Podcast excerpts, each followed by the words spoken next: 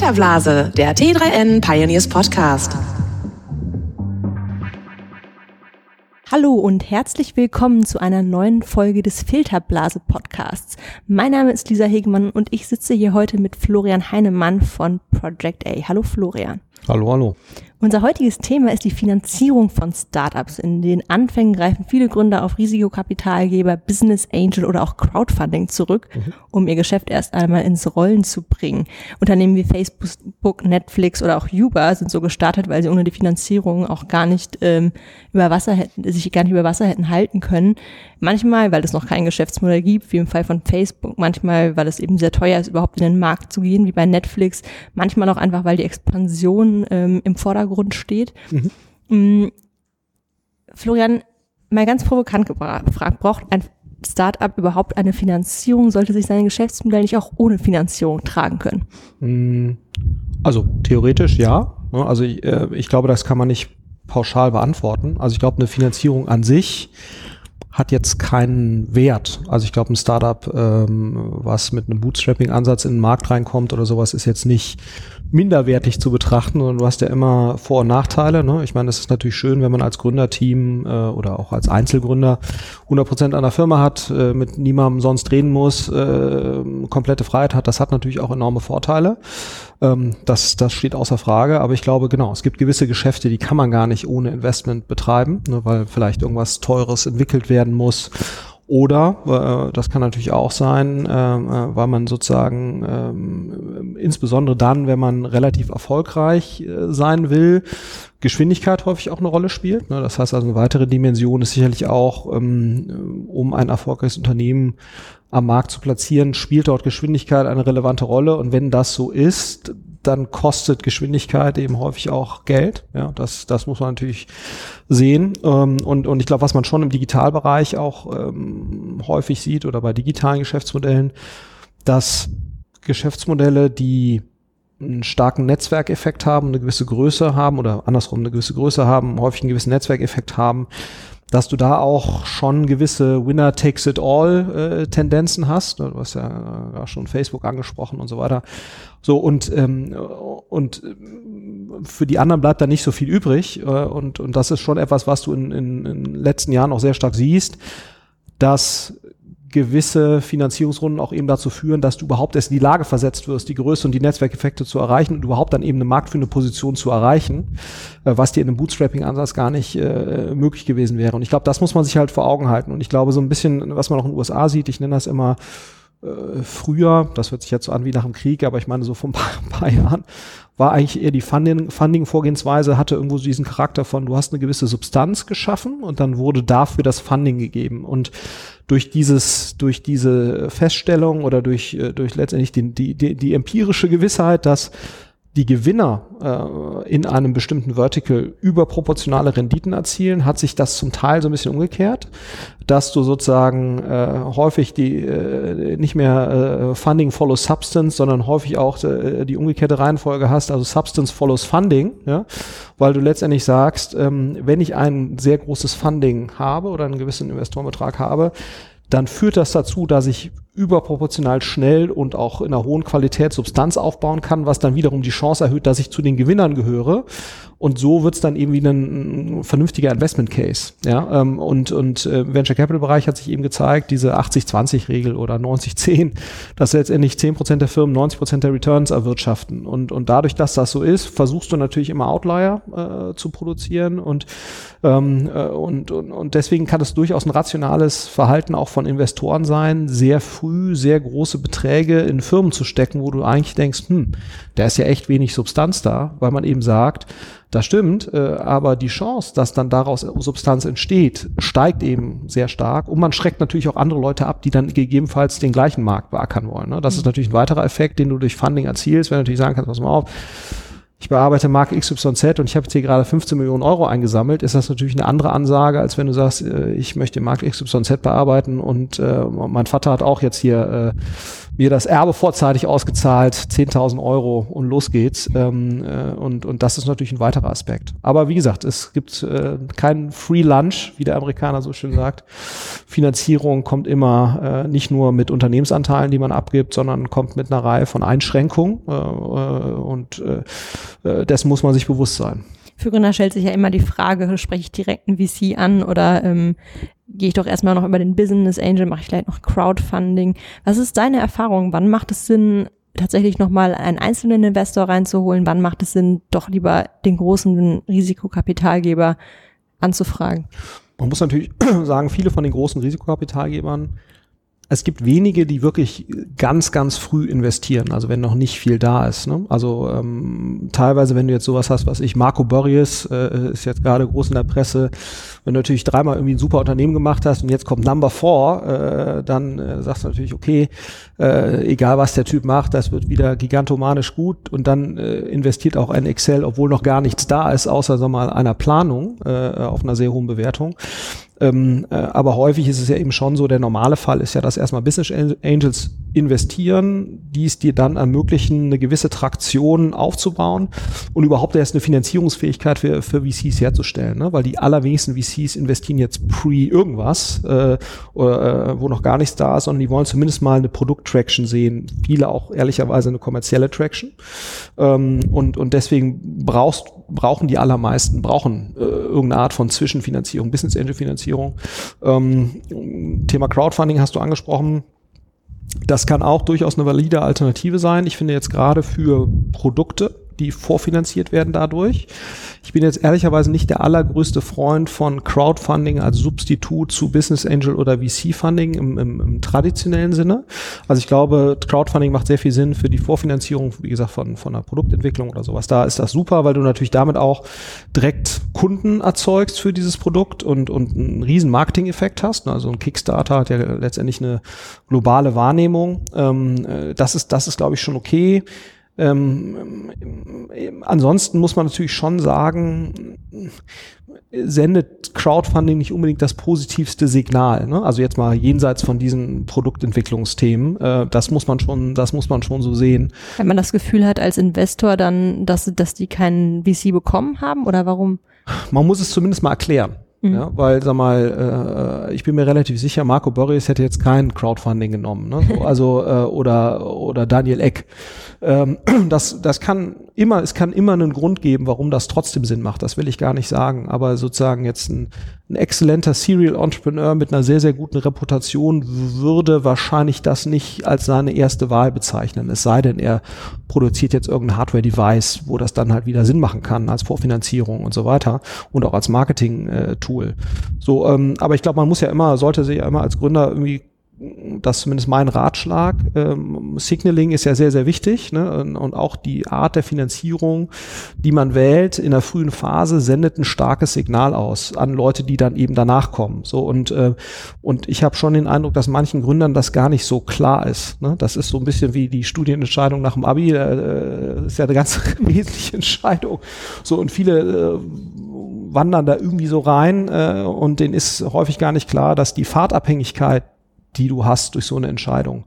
Ähm, äh, die ist äh, sehr, sehr groß. Und wenn du natürlich einmal quasi einen von sehr guten Investoren als zweit- oder drittklassigen Finanzierungskanal, wenn du den einmal gewählt hast, dann ist es schwer, die Schublade zu wechseln. Ja, und das ist eben etwas, ähm, was man einfach nur, das kann völlig okay sein, das muss einem einfach halt nur bewusst sein. Und ähm, ich glaube, da, was man Gründer nur sagen kann, ist, jede Finanzierungsentscheidung ordnet dich in eine gewisse Schublade ein ähm, und du musst einfach nur wissen, ist das die Schublade, mit der du fein bist, dann ist es ja alles okay. Oder ist das eben eine, wo du eigentlich nicht drin sein willst? Ähm, und und äh, dann ist es eben im Nachhinein relativ schwer zu ändern, weil Enteignung ist in diesem Land ja zum Glück relativ schwer. Das heißt, äh, Investoren kriegst du halt aus, äh, aus deinem Cap-Table dann eben nicht mehr raus. Ja, so und äh, es sei denn, sie wollen das. Ähm, und, und das muss man sich eben, das muss man sich eben vor Augen halten. Und wir geben eigentlich immer den Rat oder versuchen das auch für die Startups, wo wir investieren, vom Signaling her möglichst gute Co-Investoren mhm. zu holen. Und man muss dann natürlich immer abschichten, ne, weil es kann nicht überall Excel investieren. Das ist, ist leider so. So, das heißt, du musst sowieso immer abschichten, aber wir versuchen halt äh, immer das Bestmögliche vom Reputationswert oder vom Signaling Value an, an, an Investoren zu erreichen und hangeln uns dann eben langsam nach unten, wenn das eben nicht funktioniert. Ja. Mhm. Aber das, äh, äh, wenn du, sag mal, den Anspruch hast, das möglichst groß, äh, möglichst viel Potenzial äh, zu heben äh, von dem, was da drin steckt, dann muss das eigentlich die Vorgehensweise sein. Mhm. Wenn deine Ziele andere sind, was ja völlig legitim ist, äh, dann ist das nicht so wichtig. Aber sag mal, wenn du jetzt eben ähm, den Anspruch hast, möglichst erfolgreich Startup zu bauen, dann kann das schon enorm helfen. Mhm. Ja. Ähm wenn wir jetzt ähm, mal vom konkreten Anwendungsfall sprechen, ein, ein Gründer kommt zu euch, hat vielleicht schon eine Idee, aber mhm. vielleicht noch keinen Umsatz, vielleicht auch noch keine äh, Kunden, je nachdem. Ähm, in was für einem Stadium sollte ein Gründer zu euch kommen? Was ist da für euch relevant? Ja. Ist das zu früh, wenn ich nur mit meiner Idee komme? Nicht zwangsläufig. Also ähm, ich glaube, da muss man sich auch angucken. Ich glaube, jeder VC hat so gewisse Bereiche, wo er sich sehr wohl fühlt, also thematisch. Und ich glaube, wenn jetzt zu uns jemand kommt im Bereich Werbetechnologie oder so, da fühlen wir uns halt relativ wohl. Und da ist es auch völlig fein, wenn man nur einen Gründer, nur ein Gründer und eine Idee ist oder ein Gründerteam und eine Idee. Das ist okay. Äh, wenn jetzt jemand kommt im Bereich Digital Health, wo wir jetzt auch angefangen haben zu investieren, da sind wir einfach noch nicht so komfortabel, dass wir sagen würden, wir würden jetzt da sehr früh investieren. Und ich glaube, so hat eigentlich jeder Investor, der grundsätzlich mal in einer frühen Phase investiert. Ich meine, ein Wachstumsfonds, da macht das keinen Sinn, ne? aber wenn du sag mal grundsätzlich Fonds hast, die halt in der frühen Phase investieren, das ist ja relativ klar äh, ersichtlich auf der Website, ob die das tun oder nicht, dann, ähm, dann hilft es eigentlich, äh, die für die Bereiche anzusprechen, wo man sieht, dass die da schon relativ viel investiert haben, weil dann die Wahrscheinlichkeit, dass die sich auch in einer sehr frühen Phase engagieren, quasi ja auf Basis der Person und der des Konzepts, eine sehr ja sehr sehr stark die Person, weil ich meine, wenn du guckst, was sind so die Einflussfaktoren für so eine Investmententscheidung, je, je weniger da ist an Substanz, desto eher orientierst du dich ja an der Person. Ähm, äh, und, und, und ich glaube, dass äh, da hat eben jeder Investor so gewisse Bereiche, wo er sich dann eben komfortabel fühlt, inhaltlich, wo er diese Entscheidung sehr früh trifft. Aber generell ist es natürlich schon so, dass je mehr Traction da ist und je mehr man sieht, desto höher ist die Wahrscheinlichkeit, dass es dann wirklich auch zu einer Investmententscheidung kommt. Ne? Mhm. Und ich meine, das ist in Deutschland auch nochmal was anderes als in den USA. Äh, also die Investment Investmentlandschaft wird hier ja schon breiter, ne, aber die Anzahl von Frühphasenfonds ist immer noch eine relativ begrenzte. Ähm, und, und, äh, und deswegen muss man sich natürlich schon überlegen, ob man diesen Aufwand geht, äh, weil natürlich die Wahrscheinlichkeit äh, trotzdem, wenn man pre alles irgendwie versucht, ein VC reinzuholen, wenn man jetzt nicht vorher schon mit denen gearbeitet hat. Also wir haben das eigentlich vor allen Dingen in den Fällen gemacht, wo wir die Personen schon aus einer vorherigeren, vorherigen äh, Arbeitsbeziehung in irgendeiner Form schon kannten und uns mit dem Thema wohlgefühlt haben. Mhm. Ja. Man hat ja immer wieder, also ich höre immer wieder, wenn ich mit ähm, Investoren spreche, dass sie sagen, das Team ist mir eigentlich viel wichtiger wichtiger als das Produkt. Mhm. Ähm, weil wenn das Team gut ist, dann können die auch ein äh, mittelmäßiges Produkt gut machen. Ähm, umgekehrt sei das schon schwieriger. Ähm, aber wenn wir jetzt mal äh, im konkreten Fall sprechen, ähm, sagen wir, ich komme mit dir, ich komme zu dir mit einer Idee äh, rund um Werbetechnologie, ähm, irgendein AdTech ähm, Startup. Ähm, was müsste ich denn mitbringen, um dich zu überzeugen? Also was, was sind die, äh, die Kennzahlen, die Faktoren der Idee, die ihr euch anguckt, die da vielleicht auch relevant sind? Mhm. Also jetzt gerade, wenn du, wir können auch ruhig im Konkreten bleiben, ne, in diesem, in diesem AdTech-Bereich. Letztendlich, AdTech ist ja ein schwieriges Thema weil ja, äh, wenn man jetzt mal so, ich meine, äh, der, äh, wie heißt der, Fred Wilson, ne, der ja auch alles andere, also von Union Square Ventures, der äh, extrem gute Reputation hat, hat, glaube ich, vor kurzem in seinem Blog geschrieben, AdTech is dead oder irgendwie sowas in der Richtung. Also ob das jetzt genauso formuliert hat, aber de facto war das die Botschaft, ähm, äh, weil, äh, und ich glaube, die weiter ging der Satz, äh, Google and let's face it, irgendwie Google and Facebook have won and everybody else has lost. Ja, so das war, glaube ich, äh, so, also die, die, ähm, insofern bei AdTech muss man schon gucken. Wir haben äh, vor kurzem ja, was heißt vor kurzem, ist mittlerweile auch schon wieder ein gutes Jahr her, äh, uns bei CrossEngage engagiert, weil wir eben gesagt haben, okay, also auch in einer Google und Facebook dominierten Welt hat das einen Platz. Ne? Das heißt also, das wäre für uns jetzt für den konkreten Bereich AdTech äh, sehr, sehr wichtig, weil es halt ein plattformübergreifendes Tool ist, ne? was mhm. sozusagen jetzt nicht, wenn Google hustet oder Facebook äh, äh, Grippe hat äh, oder irgendwie das einfach nicht mag, äh, von vorne von einem am nächsten Tag abgestellt werden kann. Ähm, das andere ist, was wir uns dann immer angucken, löst das ein relevantes Problem für einen Marktteilnehmer, den wir eher auf dem aufsteigenden Ast sehen. Ja? Also wenn du dir jetzt mal dieses äh, oder zumindest mal auf dem nicht absteigenden. Und wenn du dir jetzt mal sozusagen dieses Werbeökosystem anguckst, dann würde ich eher sagen, dann sind Publisher eigentlich ein sehr schwaches Glied in der Kette, Mediaagenturen auch. Ne? Mhm. Äh, so, und dann hast du die Plattformbetreiber, die sind, sagen wir, the Gorilla in the Room und dann hast du eben die Advertiser, ähm, die ja weiterhin Geld ausgeben müssen, ne? die auch unter Druck sind durch Amazon und, und, und so weiter. Ähm, aber wo du jetzt sagst, okay, die sind wahrscheinlich in diesem Spiel noch mit die stärksten. Das heißt, es ist jetzt ein Tool, was Google und Facebook unabhängig ist, ein Stück weit oder übergreifend und es stärkt einen, äh, jemanden in der Kette oder in diesem Ökosystem, was wahrscheinlich noch äh, als Partei eine relevante Rolle hat, nämlich den Advertiser. Ne, und an die richtet sich Cross-Engage. Ähm, und dann äh, haben wir im Prinzip gesagt, okay, was ist uns noch wichtig? Wir haben uns eben die Personen angeguckt, äh, die beiden, die das machen. Und, und mit dem einen, Markus Wöben, hat halt eine sehr, sehr starke Produktkompetenz. Ne? Also, weil das ist ja das Nächste. Ne? Du sagst du, ist der in der Lage, das relevante Problem zu erkennen und traust du dem das auch zu, dieses Problem zu lösen? Ähm, mhm. Ähm, und, und der hatte eben genau die Vorkenntnisse, weil er eben in diesem CRM, BI, Schnittstellenbereich gearbeitet hat, was genau eben die Kompetenz ist, die du da brauchst. Sehr solide äh, Ausbildung, also äh, statistischen, äh, statistisch äh, basierten äh, Doktorarbeit gemacht ähm, hatte schon sehr relevante Kontakte sozusagen auf Kundenseite. So, das waren dann alles so, so, so, so Puzzlesteine, wo du gesagt hast, okay, und jetzt der Manuel Hinz, der kam dazu, mit dem hatten wir vorher schon mal zusammengearbeitet bei einem anderen Projekt, Toroleo. Das hat nicht gut funktioniert, äh, muss man auch sagen. Aber er hat super gemacht. Ne? Das heißt, es war jemand, der sozusagen äh, trotz der Tatsache, dass das Startup nicht gut lief, äh, sich zu jedem Zeitpunkt einerprozentig korrekt verhalten hat und wo wir wussten, okay, der ist jetzt äh, schlechtwettersicher, ne?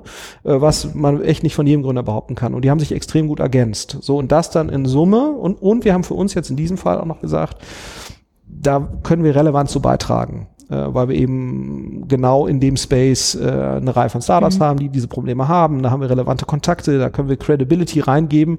So und, äh, und daran merkst du jetzt aber schon an diesen relativ langen Ausführungen, da musste schon ziemlich viel zusammenpassen, dass wir gesagt haben, wir machen das. Ja, also wir hatten jetzt gerade äh, so einen Kollegen, äh, ohne jetzt da den Namen zu nennen, im Bereich Artificial Intelligence, der da auch echt schöne Sachen machen wollte und der hatte auch einen tollen Track Record und so weiter. So, und da haben wir uns jetzt dagegen entschieden, zu sagen, wir investieren so früh, weil der Typ machte zwar einen guten Eindruck und so weiter, aber da waren wir eben so, äh, keiner von uns hatte je mit dem gearbeitet, äh, wir wussten nicht, wie schlecht wettersicher ist der und so weiter, ne? weil du ja immer weißt, gerade so Frühphasen-Startup, da läuft es auch mal ein paar Monate nicht, da willst du gucken, ist der, da wird der dann nervös und da haben wir uns dann nicht durchringen können, zu sagen, komm, wir machen jetzt einfach mal eine halbe Million. Mhm. Ähm, ähm, also es ist immer, glaube ich, eine Kombination aus, wie gut findest du das Team, aber nicht so äh, per se, sondern äh, für genau das äh, Thema. Ja. Mhm. Ähm, weil das haben wir schon gelernt, äh, so diese, diese Zeit, wie, wie wir das auch bei Rocket früher mal so ein bisschen hatten, äh, wo du sagst, du setzt dann da irgendwelche Leute drauf auf irgendwie so ein Thema und dann wird das halt so executed da glauben wir irgendwie nicht mehr so dran, ne? sondern es ist eben wirklich, wir versuchen eben wirklich jetzt äh, starke Gründer zu haben. Ne? Also das gelingt natürlich nicht immer, ähm, aber eben wirklich für das jeweils kontextsensitiv gesehen für das jeweilige Problem. Ähm, und und ähm, da sind, ist die Messlatte schon relativ hoch in einer sehr frühen Phase, muss man auch sagen. Denn wenn die Bude erstmal gut läuft, ne, in der Series B und Umsätze sind da und die Kohorten sind super, äh, ja, da ist die Investmententscheidung relativ einfach. Ja? Mhm. So, äh, äh, da musst du halt viel, viel weniger glauben äh, als, äh, als in einer sehr frühen Phase. Ähm, du hast gerade schon angesprochen, bei Startups läuft es nicht immer alles optimal und äh, äh, gerade in der Frühphase eben nicht. Was sind denn für euch die Schritte, wenn ihr merkt, dass da läuft es gerade nicht? Ähm, wie, wie stark ähm, greift man da als Investor ein? Was muss ich mir da als Gründer vielleicht auch ähm, irgendwie, was muss ich da wissen, wenn ich einen Investoren reinhole? Ich glaube, da ist die Philosophie sehr unterschiedlich. Ne? Also ähm, was wäre die rationale Strategie? Die rationale Strategie als Investor wäre eigentlich ich weiß sowieso, ne, 80 Prozent meiner Returns kommen von 20 Prozent der Firmen, so und die Wahrscheinlichkeit, dass jetzt aus irgendeiner Sache, die sich nicht gut entwickelt, dass dann da noch ein relevanter äh, Return rauskommt, äh, der ist nicht besonders hoch. Also ich glaube, wenn du rein rational rangehst, dann muss man schon sagen, äh, und das tun ja einige Investoren, äh, äh dann lassen die so ein Ding eigentlich fallen. Ja? So, mhm. Also was dann weniger ist, äh, hat dann nichts mit aktiver Demütigung zu tun, sondern eher was mit Vernachlässigung, ja? ja. So, wo man sagt, äh, äh, man, man beschäftigt sich dann einfach nicht mehr so stark damit, weil das muss man eben auch sagen, das hat dann auch die, also die rein rationale Strategie, wenn es nur darum ginge, den Return eines VCs zu optimieren, dann musst du dich eigentlich, musst du eigentlich erkennen, welche der 20 Prozent Firmen in meinem Portfolio sind hier die Gewinner mhm.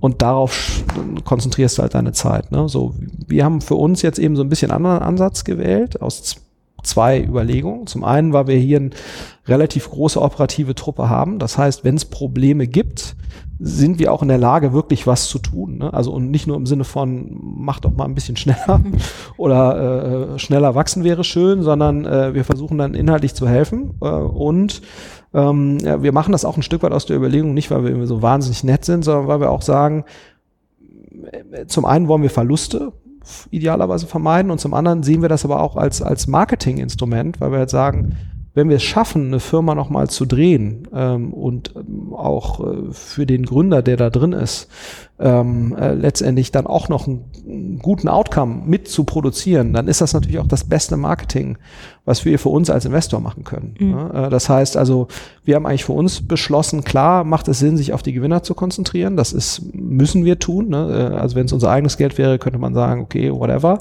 Äh, aber dadurch, dass wir das Geld von anderen Leuten nehmen, haben wir eine gewisse Verpflichtung, irgendwie auch zu sagen, okay, wir maximieren das jetzt. Ähm, und dazu gehört einfach eine Konzentration auf die Gewinner. Aber wir, wir sagen eben auch, mittelfristig äh, sind erfolgreiche Unternehmer oder Unternehmer, die mit uns gute Erfahrungen gemacht haben, die besten Multiplikatoren für uns. Das heißt, wir versuchen schon, das gelingt natürlich leider nicht immer, ne, weil du hast immer äh, natürlich auch mal Streitigkeiten mit Gründern, aber unsere, unsere generelle unser generelles Ziel ist auch, Firmen, denen es nicht so gut geht, dann eher unterstützend unter die Arme zu greifen und auch mit Gründern eine, eine Art sehr, sehr offenen Dialog zu führen. Und das ist gar nicht so einfach, weil du ja als Gründer eigentlich immer den Anreiz hast, dem Investor gegenüber möglichst lange so das so darzustellen, als ob super liefe. Und das ja. versuchen wir so ein bisschen zu durchbrechen und sagen, pass mal auf, lass uns bitte so zusammenarbeiten, dass wir einfach immer offen miteinander reden. Äh, und das ist eigentlich äh, der konstruktivste Modus, wie wir hier am wertschaffendsten agieren zusammen. Das klappt leider nicht immer. Ne? Aber das wäre eigentlich sozusagen unsere Idealvorstellung. Ähm, äh, und, und wir machen niemandem Vorwurf, wenn es nicht gut läuft. Ne? Wir machen nur Leuten dann Vorwurf, wenn sie sich keine Mühe geben. Also mhm. das ist eigentlich auch so die Erfahrung, ich glaube, niemand geht eine Verpflichtung ein, dass das eigene Startup ein Erfolg wird. Das kann man nicht versprechen. Aber was man versprechen kann ist und was auch, glaube ich, äh, der Deal ist, wenn man einen Investor mit reinnimmt ne, und wenn man da irgendwie zwei Millionen Euro von irgendjemandem nimmt, äh, jetzt mal so als Beispiel, dann hat man die Verpflichtung, dafür echt zu kämpfen. Ja, so und und das ist eigentlich unsere Erwartungshaltung und und und und unangenehm werden wir eigentlich nur dann oder sozusagen, äh, wenn, wenn wir das Gefühl haben, da wird nicht gekämpft, ne? So, weil das ist so, äh, das kann nicht sein. Also äh, es kann immer sein, dass irgendwas nicht funktioniert, wir hatten falsche Hypothesen und, und es ist jemand anders ist besser, das ist alles fein, ne? So, das ist halt Teil des Spiels. Aber wie gesagt, ähm, äh, das ist schon zum Teil äh, auch die Erfahrung, die man mit Gründern macht äh, man, manche gehen so ein bisschen naiv äh, in dieses Thema. Ne? Also äh, eine erfolgreiche Firma bauen, auch ein Zalando lief mal nicht so gut, ja, so äh, äh, das ist, das muss einem klar sein und manche sind da glaube ich schon ein Stück weit naiv, wie viel Druck das dann irgendwie erzeugt. Äh, die finden es gut, irgendwie Geld von jemandem anzunehmen, aber die Konsequenz, also es ist ja immer, das ist ein Vertrag, ne? Das ist so, äh, du nimmst Geld und dafür gehst du die Verpflichtung ein, äh, ein ambitioniertes Projekt irgendwie zu starten ähm, und, und sich da voll für einzusetzen. Das ist, das ist der Deal. Ähm, und, ähm, und, und ich glaube, das muss jedem klar sein, der halt irgendwie Geld von irgendjemandem nimmt. Ähm, ähm, aber wie gesagt, es gibt auch eine Reihe von Investoren, das darf man auch nicht verschweigen, die werden dann halt auch nervös. Ne? Mhm. Also ähm, und, ähm, und sind dann auch nicht besonders nett. Und, und ich glaube, sag mal, was, was wichtig ist als, als Gründer, dass man eben vorher auch mit Unternehmern spricht, wo dieser Investor investiert ist äh, und auch vielleicht gerade mal mit den Leuten, wo es nicht so gut lief. Mhm. Ja, also wie reagiert ein Investor dann? Ist er dann supportive, konstruktiv oder wird er dann selbst nervös? Ne? Weil du hast natürlich schon noch Investoren, die werden dann selbst nervös und das trägt häufig nicht zur äh, Lösungsfindung bei.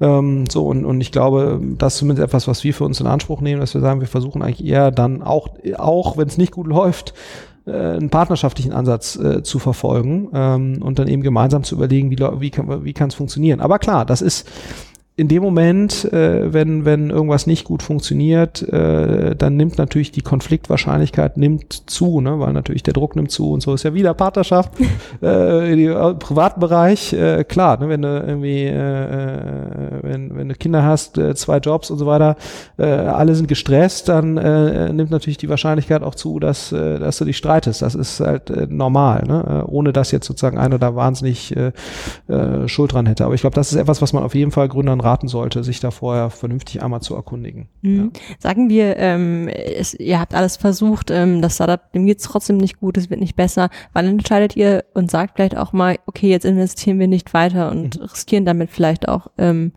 ja, die Pleite des ja. Unternehmens. Also wir versuchen eher hypothesengetrieben da zu agieren. Das mhm. heißt, wir sagen eigentlich, okay, jetzt haben wir gelernt, äh, unsere Ausgangshypothesen waren falsch. Ja. ja also äh, wir haben einfach äh, dachten, wie gehen die Kunden leichter, hat nicht so funktioniert oder so. Also.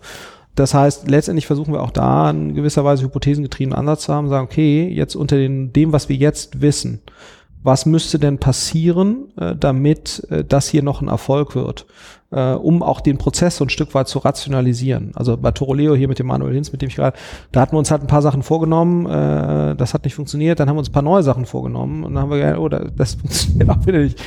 Und dann haben wir gesagt, okay, sehen wir jetzt hier noch einen realistischen Ausweg, äh, ähm, äh, der das Ganze zu funktionieren bringt, mit Investmentmitteln, die wir auch in der bestehenden Konstellation bewerkstelligen können. Ne? Weil wenn es eine Lösung gibt, die aber jetzt äh, wahnsinnig viel Geldmittel erfordern würde, die wir selbst gar nicht stemmen können oder der bestehende Investorenkreis, dann ist eigentlich so der Zeitpunkt, wo du sagst, okay, dann lass uns das jetzt beenden. Oder beenden heißt ja in der Regel nicht Insolvenz, das versuchen wir eigentlich eher zu vermeiden, sondern wir versuchen dann eigentlich einen Prozess anzustoßen, wo wir sagen, okay, für wen sind denn diese Assets jetzt noch relevant? Mhm. Ja, ähm, äh, und da finden wir dann eigentlich immer jemanden, ja, der dann sagt, okay, für mich haben diese Assets einen gewissen Wert und dann versuchen wir da noch einen gewissen Betrag auch zu erlösen. Ja, das heißt also, wir versuchen eigentlich die Insolvenzsituation eher zu vermeiden, ähm, weil damit ist eigentlich in der Regel niemandem geholfen und dann kommt ein Insolvenzverwalter rein, der von dem Thema keine Ahnung hat. Das heißt, dass der jetzt da irgendwelche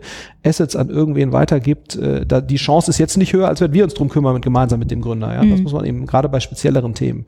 Und du siehst ja auch so ein Zalando hat ja einiges da gekauft äh, und so. Es, du hast immer wieder Leute, die äh, die sich relativ gut inhaltlich auskennen, die dann auch den Wert in gewissen Assets sehen. Oder dann hast du das ja auch häufig so eine Kombination mit so einer Art Acquihire, ne, wo ja. dann sozusagen sozusagen ein Käufer äh, ein Entwicklerteam mitkauft und dann die Mittel nicht den Investoren gibt, also uns, sondern dann eben eher in die Incentivierung der, der äh, Gründer oder eben von Key-Leuten in den Venture steckt. Also man findet da eigentlich häufig immer noch Lösungen, wo man sagt, das, was da investiert wurde, ist nicht weg oder das Resultat dessen, sondern das lebt noch irgendwo weiter.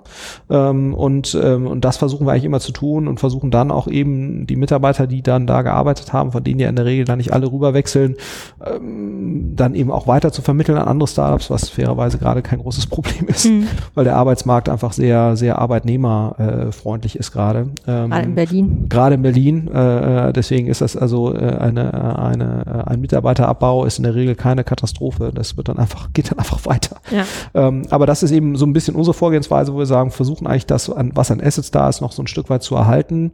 Äh, und wir versuchen eigentlich diesen Insolvenzprozess zu vermeiden und dann machen wir irgendeine, irgendeine Art von, von Deal, wo dann eben die, äh, die Assets in, in Form der Gesellschaft dann auch übergehen an jemand Neues. Und das hat eigentlich bisher immer ganz gut funktioniert. Mhm. Fairerweise nicht äh, zu Riesenresultaten finanzieller Natur geführt. Ne? Also da wäre es dann äh, nicht egal, aber sag mal, der, der Unterschied zwischen Insolvenz und irgendwie einem günstigen Weiterverkauf von Assets, der ist nicht riesig. Äh, aber ich finde, psychologisch macht es einen Riesenunterschied und, und, und der Aufwand, der dahinter steht, eben auch. Wir hatten ja auch gerade schon drüber gesprochen im Vorgespräch, ähm, dass ihr tatsächlich noch keine Pleite im Portfolio hattet. Ähm, äh, aber dass ihr, dass ihr durch, durchaus natürlich Unternehmen hattet, bei denen ihr das schon gemacht habt. Absolut, genau. Also äh, deswegen zu sagen, wenn man jetzt Pleite äh, äh, formulieren würde im, im umgangssprachlichen Sinne doch, ne, dann hatten, hatten wir quasi Unternehmen, die nicht funktioniert haben, mhm. wo wir auch nichts verdient haben. Das ist ja quasi aus VC-Sicht eine Pleite, ja. aber eben gesellschaftsrechtlich hatten wir noch keine Insolvenz. Ja. Äh, da, genau. Ähm, ähm, auch wenn es eben vom Return dann keinen Riesenunterschied macht, aber ähm, äh, also rein technisch stimmt das ja. Mhm. Ähm, in der Frühphase, also in der Phase, in der ihr auch investiert, ist es ja sehr äh, normal, dass äh, man sagt, ich glaube, auf, auf die Dauer von fünf Jahren gehen irgendwie neun von zehn Startups ähm, pleite teilweise auch, wenn es ganz gut läuft oder wenn man das Gefühl hat, dass es ganz gut läuft, dann passt irgendwas nicht, irgendwas entwickelt sich nicht. Ähm, oder Gründer streiten sich, ja. Oder sehr, Gründer streiten sich. Das, das ist, äh, ist auch, äh, ne, das. Äh, da bin ich ehrlich gesagt immer wieder überrascht von, wie häufig das passiert. Also, absolut. dass man äh, irgendwie auch, ähm, ich denke jetzt an einen speziellen Fall von einem Fintech-Startup aus Berlin, mhm. ähm, das sehr gehypt war und ähm, das Produkt war noch nicht mal aus dem Mar auf dem Markt, da waren die beiden irgendwie zerstritten und äh, das, das finde ich schon immer ähm, sehr ähm, ja, eigentlich irgendwie schockierend auch, dass das dann an sowas hängt und gar nicht so sehr am Wert der Firma, an der Idee ähm, da merkt man dann eben auch, wie wichtig es ist, auf das Team zu achten. Absolut. Und eben nicht nur äh, im Sinne von der Einzelperson, sondern eben auch, wie funktionieren die im Zusammenspiel. Ne? Ja. Und eben nicht nur so dieses Thema äh, Kompetenzzusammenspiel, sondern können die eigentlich miteinander arbeiten. Ja? Also äh, ein ganz häufiges Problem ist total menschlich, aber das machst du dir gar nicht so richtig klar. Wenn du da zwei Alpha-Tiere hast, die beide eigentlich den Führungsanspruch äh, haben, auch was Öffentlichkeit und so weiter angeht, mhm. dann wird das knallen irgendwann. Ja, ja. so, also äh, das ist völlig klar. Ähm, äh, das heißt, es ist eben, ähm, äh, und, und äh, ich müsste es jetzt nochmal rekapitulieren, so bei den Sachen, wo ich jetzt privat und auch im Project A investiert habe, ob das nicht sogar der relevantere, äh, die relevantere Ursache von Unternehmensproblemen ist, bis hin zum Scheitern, mhm. äh, versus irgendwelche Markt- oder, oder Execution-Themen. Ja? Also das ist, äh, also ist sehr, sehr, äh, ein sehr, sehr relevanter Grund dafür, dass sich Unternehmen nicht so mhm. entwickeln. Ja? Das ist äh, definitiv so. Ja, also es ist natürlich auch nicht der einzige. Also es gab jetzt ähm, äh, auch ein paar massive Crowd-Pleiten in letzter mhm. Zeit. Also äh, Protonet, Tollerbox, Freigas, Panone, um nur mal ein paar wirklich prominente Beispiele mhm. zu nennen. Ähm, da hatten ja, da investieren dann ja auch Privatanleger, also gar nicht so sehr Institu institutionelle Investoren, sondern Privatanleger, die da auch richtig Geld verlieren dann. Mhm. Ähm, wo liegen da deiner Meinung nach die Probleme? Warum hat sich das jetzt so gehäuft in dem Crowd-Bereich in letzter Zeit? Weil die keine Anschlussfinanzierung finden? Ich, ich kann ehrlicherweise weiß ich gar nicht, ob die Pleitewahrscheinlichkeit im Crowd-Bereich höher ist als im Nicht-Crowd-Bereich. Ja, wahrscheinlich nicht, aber es war jetzt trotzdem in dem Bereich und da das ja auch Frühphasenfinanzierung ist, durchaus ja, hat also, sich das geholfen. Und ich sag mal, ich kann ja nur sagen, wenn jetzt Leute bei uns investieren im Venture Capital Bereich, dann müssen das immer professionelle Anleger sein. Mhm. Ne? Also mindestens 200.000 Euro. Die müssen nachweisen, dass sie so, also letztendlich, wie du das auch vom Fragebogen von deiner Bank kennst, haben sie schon mal Optionsscheine gekauft und so weiter. So, und, und die Frage ist natürlich schon, ähm, wie tauglich ist jetzt ein Startup-Produkt für einen normalen Privatanleger. Ja. Ne? Also äh, da würde ich mir jetzt nicht rausnehmen, da das, das zu beurteilen äh, abschließend. Ähm, aber da kann man sich schon drüber streiten, ähm, wie gesund es jetzt ist, dass ein normaler Privatanleger in ein hochriskantes Startup investiert. Ne? Mhm. Also wie gesagt, mal was anderes ist, wenn du sagst, du holst ein Gadget, äh, das irgendwas kann und das wird entwickelt und dann bekommst du das eben. Ne? Also über diesen Kickstarter-artigen ja. Sachen verstehe ich irgendwie so, ja. Ähm, aber das wirklich als Investment zu sehen, ja, äh, wie gesagt, bin ich nicht die Person, die das jetzt abschließend beurteilen kann, aber ich finde, das muss man zumindest mal kritisch hinterfragen. Ähm, aber wie gesagt, ich glaube, vom Gefühl her ist die Scheiternsquote im, im, in dem Bereich nicht größer als, äh, als im normalen Startup-Bereich. Ähm, aber damit muss man halt umgehen können. Mhm. Ne? Und, und, und ich weiß nicht, wie viele Privatanleger das jetzt wirklich können. Ja. ja. also man sieht ja auch schon, wenn jetzt über ein Rocket diskutiert wird und so, und dann hast du, ah, jetzt wieder hier eine Pleite da und so weiter. Und du sagst, okay, der normale Analyst, der ist ja mit solchen Geschäften, selbst der normale Analyst, und das ist ja quasi ein Profi-Anleger, der ist sozusagen ähm, gar nicht in der Lage, das richtig einzuordnen und, und, und, und, und, und, und dass das dann der normale Privatanleger können soll. Ne? Also wie, wie jetzt wirklich die Chancen, Risiken sind bei so einem Investment, bin ich mir ehrlich gesagt unsicher, ob das mhm. wirklich der Fall ist. Ähm, ein weiteres Problem, was ja dann bei der Folgefinanzierung oft ähm, aufkommt, ist, dass eben sehr viele Privatleute in einem Startup investiert sind und dementsprechend auch mitreden können. Mhm. Ähm, ich, ich, es gibt immer wieder Fälle von Startups, die dann keine Anschlussfinanzierung finden, weil der Investor sagt, entweder ich kaufe hier raus mhm. ähm, oder äh, wir lassen das. Und manchmal sagen eben einige Privatanleger, denn ja auch teilweise gerade beim Crowd-Investing auch Anteile halten an der Firma, mhm.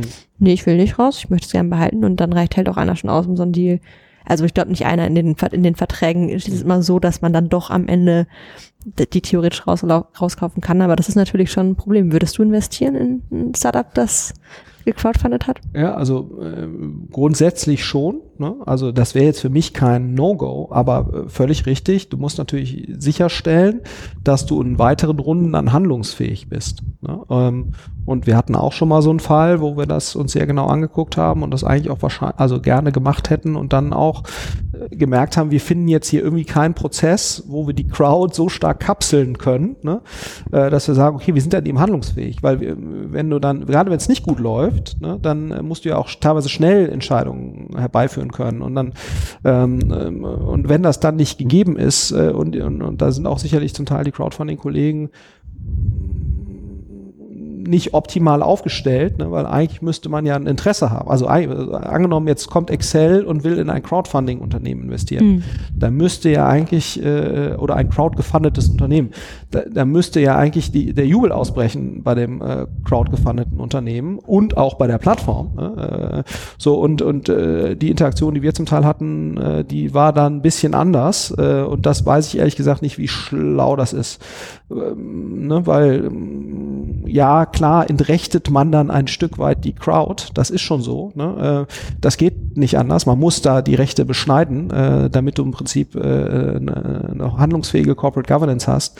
Ähm, aber da ist eben schon die Frage, ob die wahrscheinliche Wertsteigerung oder die, das Potenzial auf Wertsteigerung, das durch das Investment eines potenziell professionellen VCs erfolgt, ob das das nicht überkompensiert. Ja. Ne? So und, und ich glaube, dass, da merkst du aber auch nochmal, das ist eben noch nicht so total ausgegoren.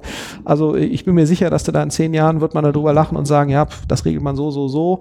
Ähm, und das ist eben zurzeit noch nicht so optimal gelöst. Ja. Äh, ähm, an, an einigen Stellen, die ich jetzt eben, wie gesagt, wir haben es an zwei Stellen mitbekommen, ob das immer so ist, das kann ich dir ehrlicherweise nicht sagen, weil man da schon sehr ins Detail ja. der Verträge gucken muss, aber ich, das ist auf jeden Fall ein relevanter Faktor. Ja, ja. ich meine, wie gesagt, also die Privatleute fühlen sich ja dann auch äh, oft auch über den Tisch gezogen, ja. ähm, entweder weil sie rausgekauft werden, das Gefühl haben, eigentlich sind meine Anteile doch viel mehr wert, ja. oder weil sie das Gefühl haben, sie jetzt können sie den nächsten Wachstumsschritt gar nicht mitmachen oder mitbestimmen. Aber das ist natürlich auch wieder so ein Ding, du hast vorhin gesagt, ähm, ja, man gewinnt Kunden dadurch, klar, aber du hast eben auch dann Leute, die sich mit dem Produkt identifizieren, die dann teilweise auch Probleme haben, wenn du sagst, ich möchte gerne nochmal mein Geschäftsmodell ändern oder ich möchte ich weiß nicht, was machen. Das ist natürlich dann immer so ein bisschen das, der Risikofaktor. Nee, also man, äh, genau, also und das muss man sich schon fragen. Ne? Also ich meine, so diese Handlungsfähigkeit in der Corporate Governance, äh, das ist halt, also wie schnell kannst du Entscheidungen treffen, gerade wenn es nicht gut läuft. Oder auch wenn es dann darum geht, verkauft man jetzt sowas. Ne? Mhm. Also das sehen wir auch gerade jetzt an ein, zwei Stellen, wenn du, äh, das ist ja im VC-Bereich oder auch mit Business Angels, wenn du dann da irgendwie zehn Business Angels plus fünf VCs, die alle wieder unterschiedliche Interessen haben, beim einen läuft der Fonds aus, der andere ist schon im Geld, will doch drin bleiben, weil er jetzt interessiert, hat, interessiert ist an einem Outlier, der andere raised gerade seinen Fonds, das heißt, er will jetzt gerne einen Exit haben, ne? so, dann hast du irgendwelche, der eine Business Angel ist auf Weltreise, ja, so, äh, und kann auf nichts reagieren, äh, so, das heißt, selbst das ist ja schon nicht unproblematisch. Ja.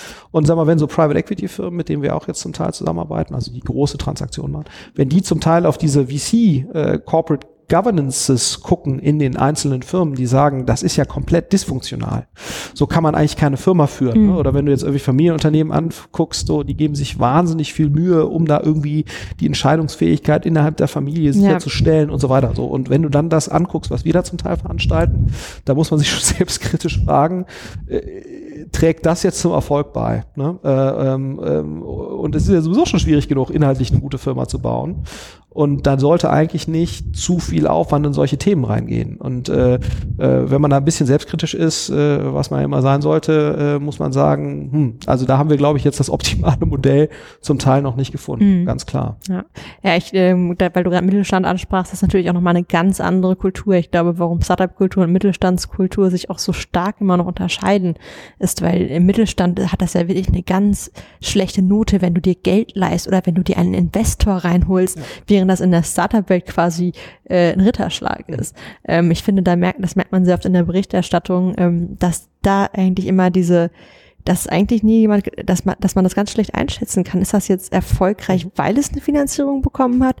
Oder wäre es nicht viel besser, es hätte keine bekommen? Ja. Und ähm, ja, das ist aber, wie gesagt, das ist eben aufgrund der Sachen, die wir ganz am Anfang hatten im, im Digitalbereich gerade weil halt so viel Geld im Markt ist, ne, du musst ja immer gucken, wie ist deine relative Finanzausstattung. Wenn du natürlich jetzt im Mittelstandsbereich unterwegs bist, in irgendeinem, so, wo, wo es halt, so, wenn du nur mit anderen konkurrierst, die die, die gleiche Ausstattung haben, ne, oder ähnlich ticken im Sinne von, äh, ich bin froh, weil ich habe meine Fremdkapitalquote ist nur so und so mhm. und äh, irgendein so ein Private Equity Fritzen dazu, das würde ich nie machen.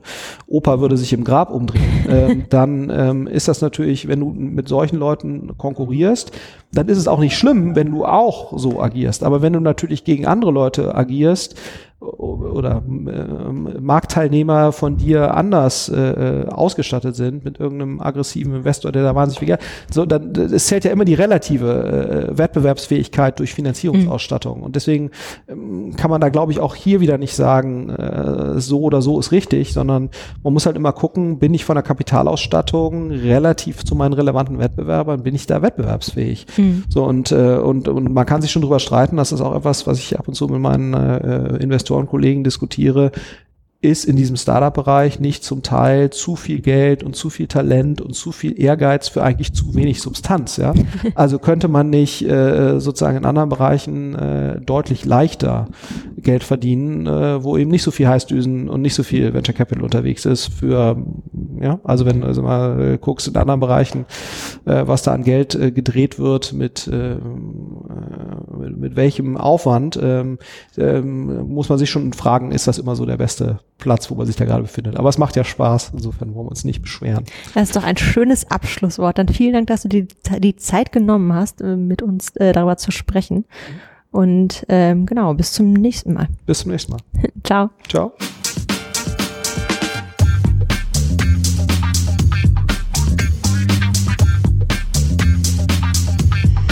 Filterblase, der T3N Pioneers Podcast.